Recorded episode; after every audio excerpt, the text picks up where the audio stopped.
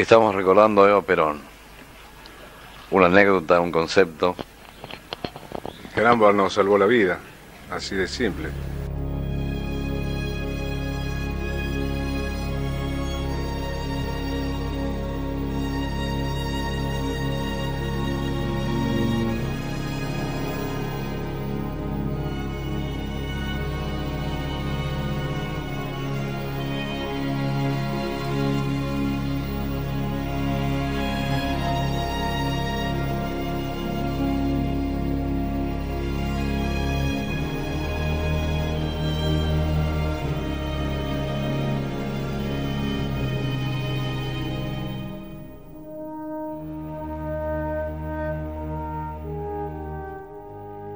Estábamos... Me hubiese gustado muchísimo, pues sería, le hubiera gustado a muchísima gente que si Eva hubiera vivido muchos años más porque me hubiera gustado mucho agradecérselo personalmente. Siempre tuve esa idea de, encontrarme. Era la primera vez que alguien nos ponía, nos hacía, nos, nos, nos confirmaba que estábamos dentro de la cancha, porque el problema para el que ha vivido tanto tiempo en la calle no es tanto el hambre o el, frío, que por supuesto son importantes, pero no es, tan, no, es tan duro como el saber que uno está fuera del... confirmar a cada paso que uno está fuera del partido, que no, tenés, no sos parte de esta sociedad, que estás absolutamente excluido, que es la palabra más brutal que uno puede escuchar, y menos y, más cuando tiene una edad donde todavía no puede razonar ni fuerza para cambiar nada. Será difícil de comprender que a pesar de estar ahora aquí, soy del pueblo y jamás lo podré olvidar. Un señor le comentó a mi madre, parece que hay un presidente que, al que le interesan los pobres. Esa fue la primera frase que escuché. Yo no tenía ni idea de lo que era Perón, ni, ni lo que era un presidente. Eh, a los nueve años llegué hasta la ciudad de La Plata, porque venían el, el general y la señora a un TD, aunque se hacía por el aniversario de la ciudad y dormí en, las afueras de la catedral, venía de Buenos Aires, donde un señor de la Feria Franca, donde le pregunté dónde podía hablar con Perón, que le debe haber causado mucha gracia, porque yo tenía nueve años en ese momento. Me dijo, mira, yo te podría indicar cómo llegas a la casa de gobierno, pero es difícil que te atiendan, los presidentes suelen ser gente ocupada. Pero yo leí en el diario, me dice que eh, eh, leí en el diario que mañana va a La Plata porque es el, aniversario de la ciudad, 19 de noviembre. Dice, ¿por qué no te vas y lo esperas en la catedral? Y me fui para Buenos Aires y ahí pasé toda la noche y como a las 7 de la mañana, muy temprano, empezó a llegar gente de una manera impresionante. Era, a, las, a las 10 de la mañana, 10 y media, no cabía un alfiler en la, Plaza Moreno, eran miles y miles de personas. Yo pensé en esta circunstancia va a ser muy difícil llegar al auto de Perón. Mis lujos son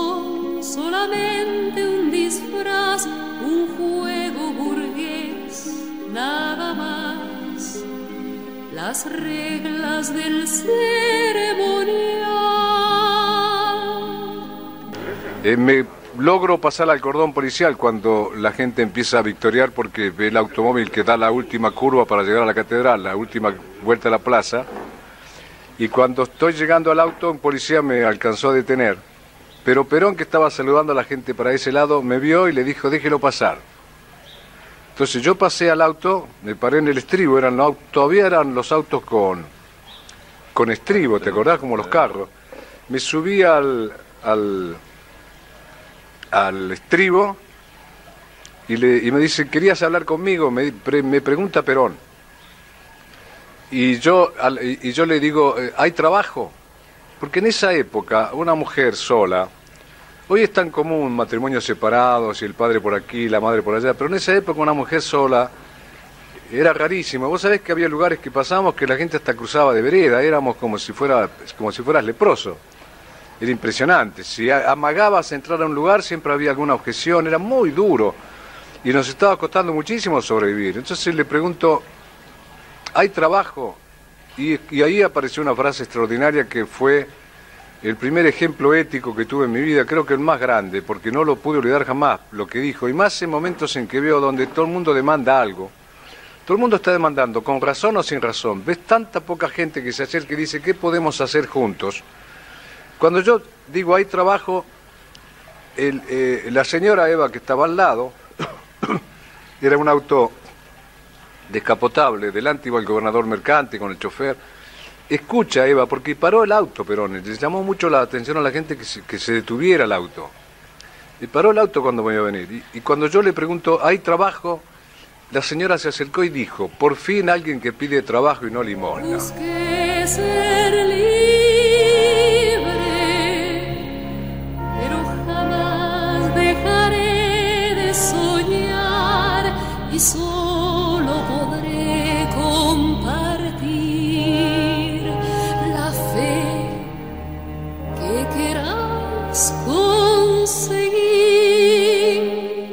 Por supuesto que hay trabajo, mi amor, siempre hay trabajo.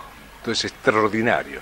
Cada vez que enciendo el televisor, cada vez que veo un noticiero, cada vez que veo un pleito por aquí y por allá, recuerdo esta anécdota. De, ahí en adelante uno fue mucho, mucho, si ya era responsable por las circunstancias de vos mismos, desde ese momento no tuve ninguna duda que eh, la, la sociedad me va a devolver por lo menos lo que yo aporté. Antes no, y yo debo ofrecer antes de pedir. Y eso fue extraordinario. Por supuesto que hay trabajo. Por fin alguien que pide trabajo y no limosna. Por supuesto que hay trabajo, mi amor, siempre hay trabajo. Llamó un señor de los que corrían al costado de la- del auto, de los guardaespaldas, y le dijo, ocúpese del niño. Me llevaron a un lugar, nunca lo olvido, en la calle 1, esto fue en La Plata, un lugar como ahora, muy similar ahora cuando estábamos desayunando, un lugar este, cálido, lindo, con gente muy amable. Eh, me dieron de comer, comí comida caliente después de muchísimo tiempo. Me dieron ropa nueva, me, me pude duchar. Yo no podía creer lo que hasta ahí era extraordinario y lo que sigue es mucho más extraordinario.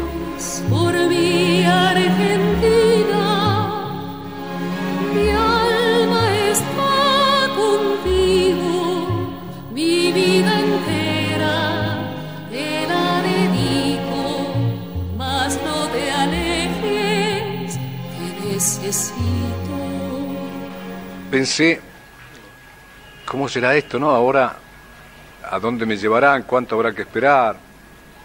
¿Llegará el trabajo? Porque hasta ahí podía haber quedado en esa anécdota. Mira, no pasaron más de... Yo no creo que hayan pasado cuatro horas. El TEDEM, claro, era al mediodía. A tres y media, cuatro de la tarde, veo que hay un gran movimiento de atención. Claro, estaba entrando la señora Eva. Es- es impresionante. Se me acerca y me dice, este, ¿está todo bien? ¿Te trataron bien? ¿Comiste? ¿Qué sé yo? Ah, qué bueno tener ropa limpia y así como una vieja amiga. Y me dice, este, tuvimos suerte, aparte fíjate en humildad. No, yo conseguí o yo arreglé, tuvimos suerte, conseguí una escuela en Tandil. Van a vivir en la escuela, van a limpiar la escuela y a cambio de eso van a cobrar 160 pesos por mes. Eso lo había hecho entre el Tedeum, fíjate vos, el Tedeum en la ciudad, con el gobernador, con miles y miles de personas, y no, no se había sacado la cosa de encima, lo mío estaba presente ahí en primera plana. Andás a ver cuántas maravillas como esa había hecho esa mañana.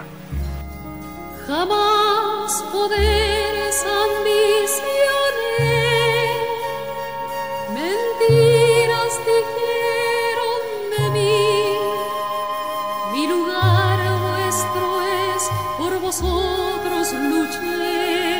Y a las, a al otro día a la mañana dice, quiero que me lleven al niño a, mi oficina en Buenos Aires. Muy temprano, porque ella comenzaba a trabajar muy temprano, eh, me llevaron a su oficina. Entonces ahí me explicó, me presentó tres señores, mira, estos dos señores son pilotos y este señor es médico, van a ir en un avión a buscar a tu familia y a traerla a Tandil. Era increíble, mi madre me daba por perdido, así habían pasado como cuatro meses, no sabía dónde andaba. Y a las... Cuando salíamos de la oficina, me da una nota, una carta que decía, en resumen, eh, sería de mi agrado que la señora de Cabral y sus hijos no tengan ningún problema. Afectuosamente María Eva Duarte de Perón, que era, imagínate, era el Lábrete Sésamo, 1946. Yo solo quiero muy cerca, poder intentar abrir mi ventana y saber que nunca me van a olvidar. Y nos fuimos en avión, Mi madre desde ese momento no lo podía creer. Yo me aparezco con dos pilotos y un médico. No, no podía creer. Dice, ¿dónde estuviste? ¿Qué hiciste? ¿Qué pasó? Pensó que me llevaban preso. Nos vinimos a Tandil y, y ganábamos 160 pesos. Y empezó otra vida. Mi madre fue eh, recibida por la comunidad en Tandil como merece ser recibido cualquier ser humano. La primera vez con un tremendo respeto y nos encontramos con gente maravillosa. De ahí en más Tandil fue para mi madre, y si era el lugar de mi madre, era mi lugar. Cambió todo, ganábamos 160 pesos. Como esto, si, era, si esto fuera poco, al poquito tiempo ordenan hacer una nueva escuela. Nosotros en la primera escuela vivíamos en un aula. Cuando se iban los niños, sacábamos los bancos afuera, se limpiaba, poníamos dos colchones, uno para nosotros tres y el otro para mi madre. Al poquito tiempo llegaron, ¿qué necesita? Porque dijeron, acá no hay nada. Trajeron todo lo que te puedas imaginar, que se puede necesitar en una casa cualquiera. Lo que te pueda, mirá, desde los ta- detalles más, más increíbles, desde los platos para los pocillos para desayunar, las cucharas, no tenés idea. Nos, todo. Y al poquito tiempo hicieron una escuela nueva, ahí a 300, a 300 metros, ahí en la, en la Avenida España. España y 14 de julio. Eh, España y Avenida Rivadavia, eh, subiendo al Calvario. Con el tiempo mi madre vivió 200 metros más, más arriba. Eso, eso fue un, ese fue un regalo de la canción. Y en la casa nueva, la, la escuela nueva tenía una casa de caseros con tres habitaciones, baño y cocina, que era una casa extraordinaria, con pisos de parquet, baño con, toda, con todas las cosas que te puedas imaginar. Por supuesto que la casa estaba poblada de todo lo necesario, hasta estufa. Hasta una escalera para subir al, al- al- al techo por si había algún problema de inundación, porque enfrente había un arroyo. Los detalles más increíbles. Llores por mi Argentina.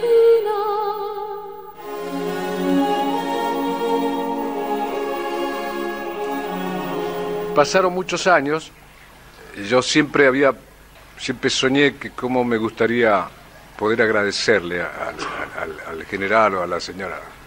Muchos años, 1972, y yo voy a cantar a Madrid. Y el conductor del programa me dice, como estamos charlando ahora, ¿eh? me dice, Cabral, ¿usted sabe que el general Perón suele ver este programa? Por supuesto, me congelé. No se me había ocurrido jamás. Sí sabía, como sabía todo el mundo, que Perón estaba en, en Puerta de Hierro, o sea, estaba ahí cerquita, incluso cerca del canal. Digo, no me digas, sí. Sí, suele verlo. Dice, si lo estuviera viendo en este momento, ¿qué le diría? Claro, te imaginas. Este señor de la televisión, por supuesto, no sabía la anécdota que yo tenía con Perón, que a ese señor y a ese señor nosotros le dimos la vida, así como suena. Así, habíamos quedado tres hermanos, así como suena, porque no es una metáfora, ni es un tango, ni es un drama, así concretamente, nos salvó la vida. Y nos hizo sentir por primera vez que éramos parte de la sociedad, que eso es extraordinario. Eh, muchísima gente que, que- que vea esto va a entender perfectamente eso. Y acercaron la cámara ahí y le digo, general, usted no tiene por qué acordarse de mí, pero yo no debo olvidarlo. 19 de noviembre, le cuento la anécdota que te acabo de contar. Esto era, es, es, eh, le digo, y agradezco mucho a la televisión española que me da la chance de darle las gracias porque nunca pude quedarme sin pagar una cuenta. Ahora yo me siento más tranquilo, que Dios lo bendiga y Dios bendiga la memoria de su señora. Y cuando terminó el programa, fuimos al hotel y me estaba esperando un señor muy trajeado y vino muy afectuoso y me pegó un abrazo y me dice, acabo de verlo, estuve viendo su programa con el general, era un amigo del general, lo acababan de ver en Puerta de Hierro, habían visto el programa. Dice, está muy contento, muy emocionado. Eh, ahí se lo dice en la carta, y me mandó una carta, donde decía en resumen que lo que más apreciaba era el agradecimiento, la buena memoria y el hombre que paga su deuda.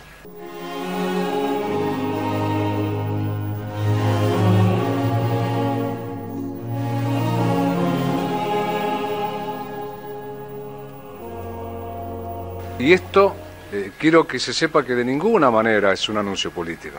Es simplemente es, es- el recuerdo de, dos seres humanos que en ese momento para mí significaron la mismísima política. Porque si la política no es escuchar hasta el último, si no es estar al servicio de que no pudo solo, como uno puede ser independiente en la vida, si no está para eso, no sé para qué está. Y, y y esto extraordinario que a todos les llama la atención, con qué facilidad se podía hablar con un señor de ese nivel y con una señora de esa categoría en una calle de La Plata. No llores por mí, Argentina, mi alma está contigo, mi vida entera te da daré mas no te alejes, te necesito. Yo guardo un gran agradecimiento eh, sospecho, bueno, no me queda ninguna duda, la Argentina más amada y respetada en el mundo, más allá de toda ideología, porque ante todo fue una servidora. Y si no vinimos a servir, eh, ¿para qué vinimos? Porque somos servidos. Yo tomé un café que no hice. Me lleva un amigo en un auto que no es mío. Voy a una ciudad donde no puse un solo ladrillo y hay un teatro dispuesto para que yo cante. Y mañana sucederá lo mismo. Cuando tenés conciencia de eso, la vida se transforma en un canje facilísimo. Por eso es facilísimo caminar el mundo eh, con esa actitud. ¿Qué podré decir para convenceros de mi verdad?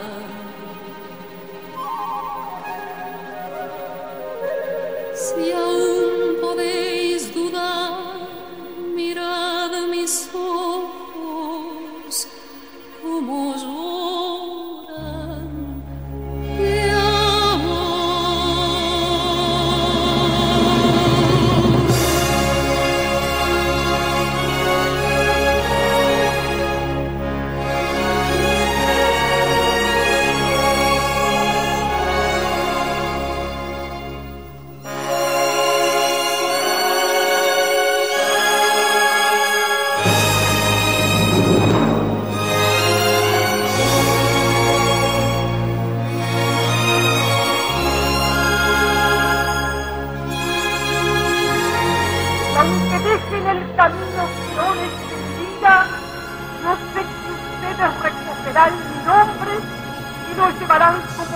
Bilal abi.